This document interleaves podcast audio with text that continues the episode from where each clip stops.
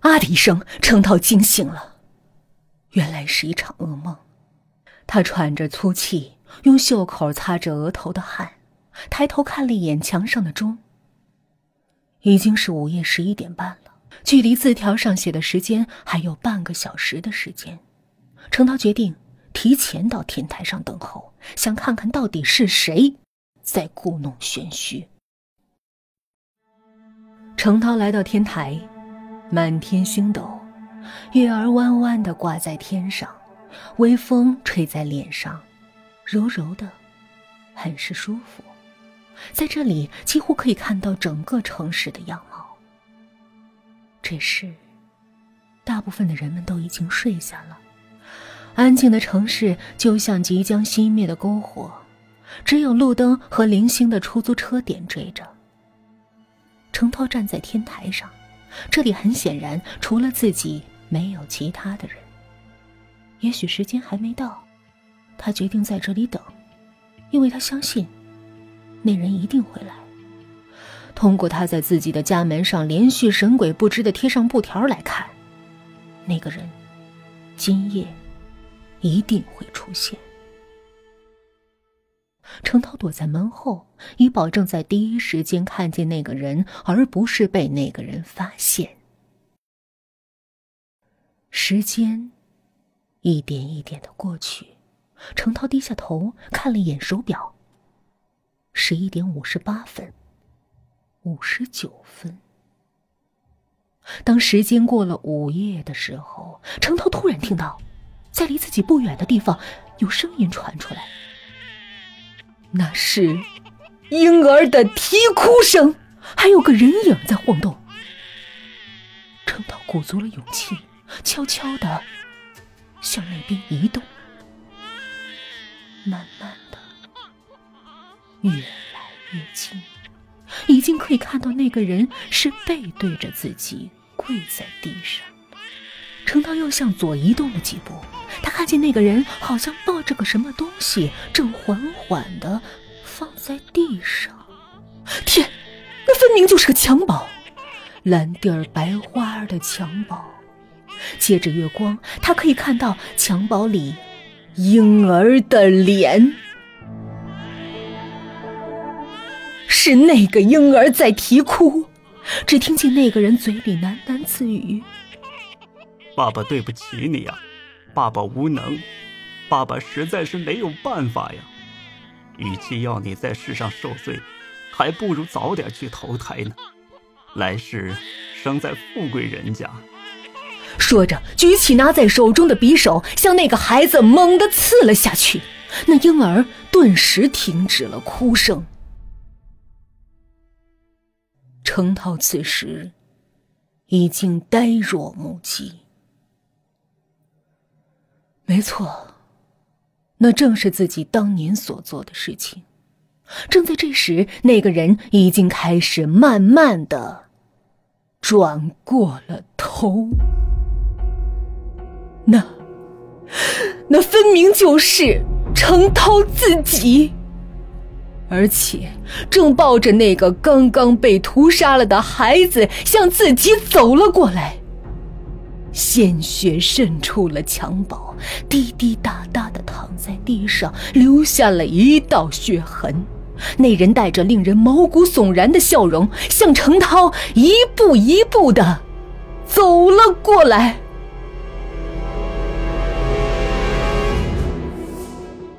你是谁啊？你你别过来！你你别过来！程涛惊恐的一步步的向后退着。我是谁？我是你呀，是你杀的这孩子，他是你的儿子呀。来呀，来看看你的儿子呀，看他多可爱呀！那人依旧带着狰狞的笑和阴森的语气说道：“不，你你别过来！你你别过来！”程涛说着，已经退到天台的边沿了。那人却没有停下脚步，仍然不紧不慢的向他走来。来吧，你不想看看自己的儿子吗？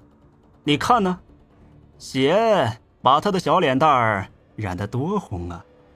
你说，他被你扎了一刀，会不会很疼啊？你不想知道吗？说着，把那个襁褓猛地向程涛递了过来。程涛向襁褓中的孩子看了一眼。天哪，那哪里是什么婴儿，分明就是一具沾满鲜血的骷髅！程涛大叫一声，向后退了一步。这一声喊叫却已经越来越远，因为他已经跌落下了高高的天台。随着一声闷响，程涛已经摔到了地面。他死了。天台上的那个人站在高处，冷漠的。注视着下面程涛的尸体，他没有表现出成功的喜悦，也没有面对这样的惨状而惊恐。突然，他跪在了地上，一滴眼泪滑落脸颊，坠落高高的天台，就像一颗晶莹的水晶落在了下面程涛的尸体上。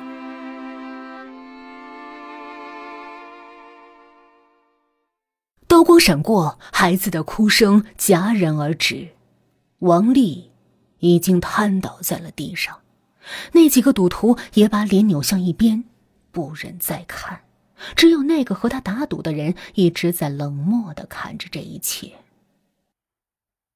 哎，你会遭报应的。不知是谁说出了这样一句话。还是把孩子埋了吧。被人发现了就麻烦了。大家回去取铁锹吧，帮忙把这孩子埋了。听着啊，如果这件事儿要是走漏了风声，你们可给我小心点儿。一句话提醒了赌徒们，于是几个人分头回家去了。王丽也跌跌撞撞的回家了。然而，当他们再次回到那个地方的时候，孩子的尸体。已经不见了，在地上只有一滩还没有干涸的血迹。可能是被野狗叼了吧？这地方啊，经常有野狗出没的。有人说。渐渐的，几个人安慰了王丽几句，就各自回家了。只有王丽跪在那里，久久不肯离去。当天亮的时候，他才踉踉跄跄的回到家。没过几天，他便离开了那个镇子，不知去向了。然而，谁也没有想到的是，王丽那慌乱的一刀并没有杀死那个孩子，刀锋划过了孩子的肋部，在那里留下了长长的一道口子。当几个人各自回家取锹的时候，刚好有个路过的老人捡走了那个已经奄奄一息的孩子，并把他带到了几里外的自己家中，给他包扎伤口。那男孩竟然奇迹般的活了下来。当男孩长到五岁的时候，那个老人因病也去世了，在临死之前，告诉了男孩他的身世。一个只有五岁的孩子，在这个世界上，从此没有了亲人。他开始了流浪的生活，并多方的打听他那个曾经杀死自己的父亲的下落。在这个世上，唯一支撑他生存的理由，就只剩下了仇恨。做一个乞丐。尤其是一个只有五岁的小乞丐，他的生存状况可想而知。他在饿得两眼发花的时候抢狗碗里的食物，冬天有几次差点就冻死街头。每当他受一次苦难的时候，对他父亲的仇恨就增加一分。几经辗转，他终于打听到了他父亲的下落。此时的王丽已经化名为程涛。于是，他便来到了这个陌生的城市，在程涛家的附近逗留了下来，开始实施他早已在心中谋划了很久的计划。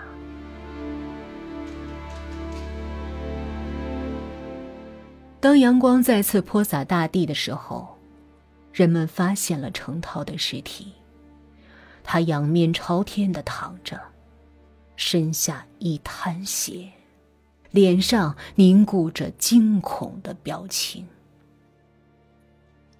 没有人留意到那个乞丐什么时候离开的，只是在他的那一块栖息的地方放着那个他从来不离身的那个小包裹。有人打开了那个包裹，里面装着一块蓝地儿白花的布料，一个沾满红色墨水的布娃娃和一个小小的骷髅面具。还有一个很破旧的小放映机，按下按钮，从里面传出了婴儿的哭声。